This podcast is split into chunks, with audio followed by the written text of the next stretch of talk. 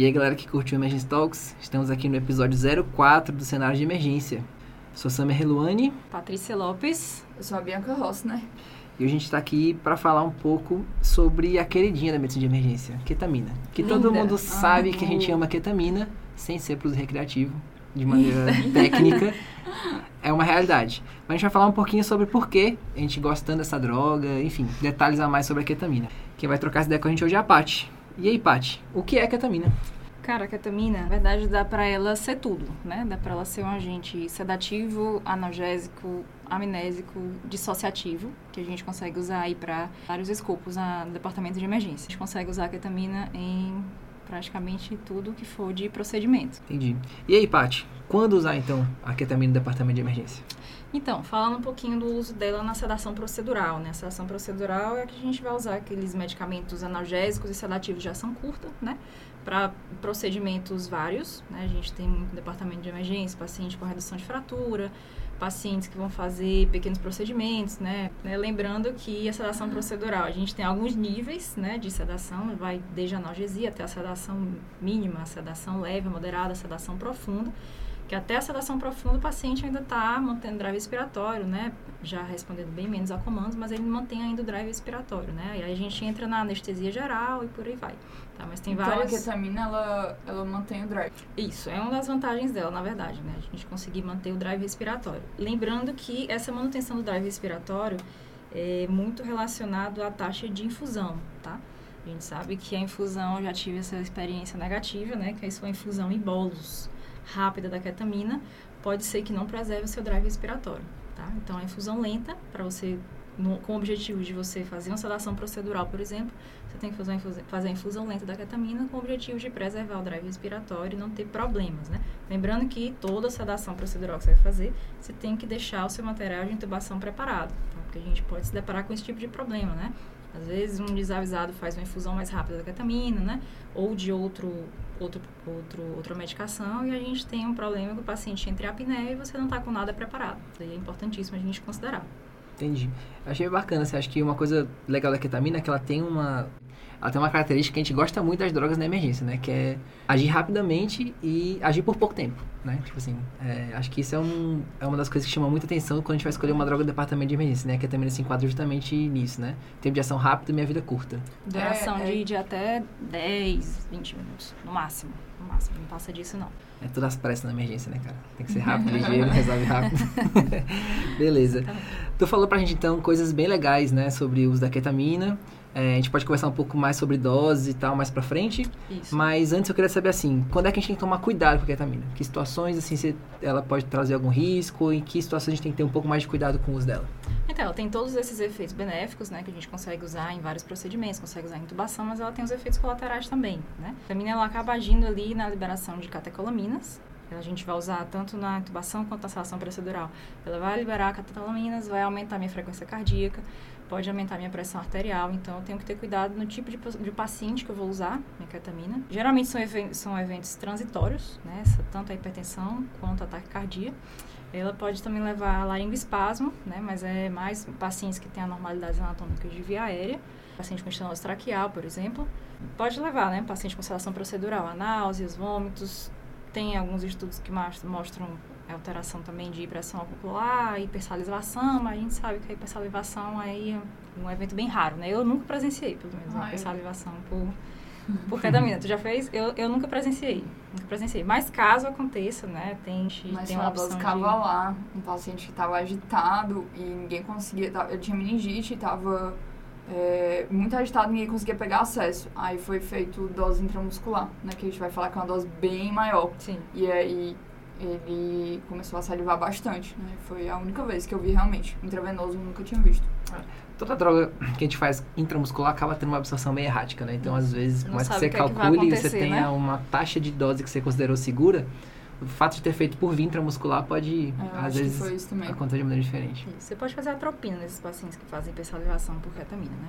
E aí tem o que a gente chama de fenômeno de emergência, né? Que é, às vezes, o medo que a gente tem de usar na ketamina, às vezes você usa uma determinada dose e à medida que aquela dose vai passando o efeito, que a gente vai ver que a ketamina tem um grande espectro, né? Desde dose analgésica, uma dose mais baixa, passando por uma dose recreativa, é, dissociativa, até uma dose mais sedativa, doses mais altas, por aí vai. Então, à medida que essas doses elas vão regredindo, o paciente pode ter alucinações, né? Pode ter sonhos muito loucos. O famoso buraco, entrou no buraco da Kay, né? Uou. É, Não, conhe- Conhecido. não conhecia essa expressão. conhecido. Não conhecia essa expressão, mas você pode resolver isso daí com benzo, né? Pode usar midazolam na dose de 0,05 mg por quilo. Tem quem faça também aldol. Aldol de 5 mg pode ser feito nesse caso de fenômeno de emergência para tentar reverter aí esse, essa agitação psicomotora. Beleza. Dá muito nistagmo, né? Também. Não sei se vocês já viram. Sim. Paciente com Eu já vi paciente fazendo. Faz É. Quando entra, entra na fase dissociativa, É importante até, assim, avisar, por exemplo, o que também é muito usado em criança, né? Você avisar os pais, né? Porque imagina o pai deve ficar assustado. Sim, com certeza. De ver a criança assim, Do nada. quase em estado convulsivo. É. o zóio batendo de um lado pro outro. Legal. Bom, é, o uso clássico né, da ketamina, ou talvez a maneira mais frequente que usa o departamento de emergência é para intubação de sequência rápida, né? Então eu queria que tu falasse um pouco sobre o uso dela na intubação de sequência rápida e depois, se você quiser dar sequência com outras indicações e, e formas de usar, passa aí pra gente. Perfeito. Na verdade, existem poucos momentos em que a gente não vai usar a ketamina para sequência rápida de intubação, né? É, realmente, naqueles pacientes que você tem que evitar uma liberação de catecolaminas com aumento da, pre- da pressão arterial, com aumento da frequência cardíaca, né? Pacientes clássicos, né? De dissecção, pacientes com sangramento na cabeça, né? Que a gente não pode, de maneira nenhuma, aumentar a pressão daquele doente. Mas nas demais indicações, realmente a ketamina muitas vezes é a melhor opção. Principalmente porque a gente consegue, dependendo da dose, a gente consegue manter a estabilidade do paciente, né? Lembrando que nos pacientes chocados, eu vou ter que reduzir a dose da ketamina, assim como dos demais indutores, porque todo indutor sedativo, ele tem um potencial hipotensor. Então, a gente tem que reduzir a dose para 50% ou um quarto da dose. A ketamina também entra nesse bolo de medicações que a gente vai diminuir a dose. Lembrando também que essa liberação de catecolaminas, ela causa broncodilatação. Então, ela é um bom agente para a gente usar nos pacientes asmáticos, tá? Lembrando que a gente deve evitar o uso em pacientes com, principalmente na sedação procedural, pacientes com suspeita de uso de cocaína, porque aí a gente pode fazer uma toxicidade cardiovascular potencializada pela ketamina aí, né? Pelos efeitos simpático-miméticos que ela vai fazer, certo? É. E aí tem outros pormenores aqui que a gente vai discutir nos podcasts, né? Do uso dela no TCE, do uso dela nos pacientes com suspeita de hipertensão intracraniana, mas isso é assunto para um outro dia. É, até porque começa a falar de ketamina, começa a falar dessas É, drogas, a gente tem. Aí é, vem muita pra coisa aérea conversar, e não O né? emergencista se empolga. E quando cai no, no assunto via aérea, não sai mais, né? Não, Tá. é Exatamente. difícil sair, vamos Portal lá. da via aérea. E aí, outra, outra coisa importante que a gente consegue usar a ketamina, que inclusive é uma queridinha da gente por causa disso, é o efeito dissociativo dela, pra gente usar na sequência prolongada de intubação, né?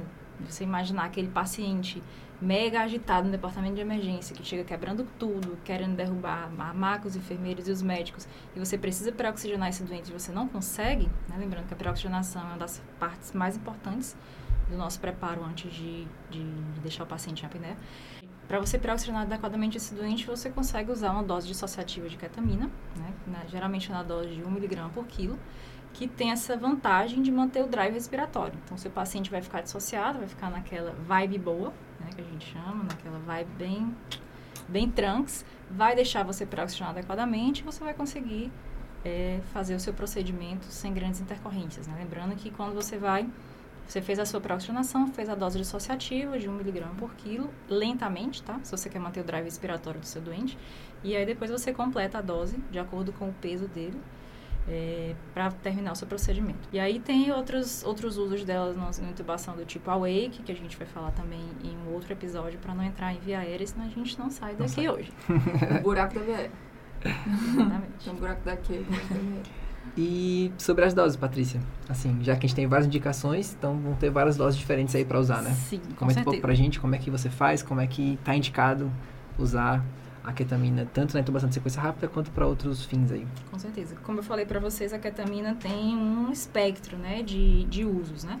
Então a gente consegue usar lembrando que ela pode ser feita tanto IV quanto IM, mas as doses que eu vou falar aqui são doses IV, EV, IV, EV. É, que a gente consegue dar, usar a dose analgésica, né, ali de 0,1 a 0,3, podendo se estender até 0,5. De 0,5 até ali meados de 0,9, a gente entra na dose já é, recreativa, né, a gente já começa a ter alterações proprioceptivas do doente, né, que aí já começa a entrar nas, no período de alucinações que a gente tem que tentar evitar, entra na dose da dissociação ali, de 0,9 a 1 mg por quilo, lembrando que tem que ser feita de forma lenta, tá? Infusão lenta para a gente preservar o drive respiratório. E aí, quando a gente vai usar na sequência rápida de intubação, a gente usa a dose cheia, né, de 1,5 mg por quilo. E lembrando também que a gente tem, né, assim, não tem grandes estudos falando sobre isso, mas a gente tem é, o uso da ketamina associado ao propofol, né, que é o chamado de ketofol. Amo. Não sei se vocês já usaram, né, eu já usei, eu gosto de usar gosto o ketofol. O ketofol na verdade, ele surgiu para a gente tentar fazer o uso dos benefícios sinérgicos das duas medicações, né? A gente sabe que o Propofol, ele pode ter um potencial hipotensor e a ketamina, o contrário, né, disso, ela tem um potencial de aumentar a pressão, aumentar a frequência cardíaca pela liberação de catecolaminas, e aí a gente juntaria os dois para fazer meio que ali o potencial dos efeitos colaterais de cada um ser mais ou menos anulado, né? E aí, assim, os estudos não mostraram né, grandes mudanças se você usar isoladamente um ou outro, mas assim, eu já usei o Catafol, eu gosto bastante, né? A gente usa na proporção de, de um para um. E o Propofol associado à ketamina até diminui a chance de ter fenômeno de emergência, né? Isso, exatamente. Um. E o Propofol ele não, não é analgésico, né? Então se equilibra. Parece um casamento perfeito. Adoro. Isso. Indico e tem ainda a opção da gente usar o Ketodex, né? Não sei se vocês também já, já tiveram a oportunidade de usar. O Ketodex junto com ketamina junto com a Desmedex. Tô mentindo. O Precedex. Pronto. O Ketodex também, certo? Que aí a gente conseguiria manter o drive respiratório do doente, que o Precedex ele não mexe nessa parte de levando a apneia. Massa, tem a coisa pra fazer ketamina na emergência, né? Tem bastante. Pode inventar. Legal. A ideia hoje era trocar essa ideia, falar um pouco sobre isso, é, abrir a cabeça de muita gente para o uso da medicação. Né? É uma droga segura, a gente viu que é uma droga que pode ser usada para várias coisas, então acho que a principal coisa é você saber que tem segurança para utilizar e poder fazer isso é, em benefício do doente sempre é, sempre é vantagem. Saber o que, é que você quer fazer, né? Qual é o nível de sedação que você quer atingir, se é só o nível de analgesia, se é sedação mais leve, se é sedação profunda, se você quer levar o paciente a um indutor para intubação, se você quer dissociar. Então, você precisa primeiro saber o que, é que você quer fazer com o seu paciente, escolher a dose adequada, né? Fazer o cálculo direitinho, saber lidar com as intercorrências disso, né? Como o fenômeno de emergência, como a gente falou, o uso de um benzo, de um aldol e saber associar ela com outras medicações para fazer o efeito sinérgico ali, o bloqueio dos efeitos colaterais. Mas ela é linda, maravilhosa, usamos para tudo. É isso. Mais alguma coisa, meninas? Eu acho que era isso. Pronto. Fechou. Esse foi o episódio 04. Continue acompanhando a gente aí no Spotify e sigam no arroba emergence.talks. Galera, e só lembrando que a gente lançou a nossa plataforma nova, Emergence Talks Plus, tá? E lá a gente vai ter videoaulas, a gente tem aulas de procedimentos, discussões de artigos, tá bem legal a plataforma. Se vocês tiverem interesse, tem uma prévia no nosso site. É, vão ter conteúdos exclusivos do nosso podcast lá. A gente vai colocar as nossas show notes. É, vamos colocar aulas extras dos nossos assuntos discutidos aqui com vocês. Então, tá bem legal. Confiram e sejam nossos assinantes. Até a próxima, moçada.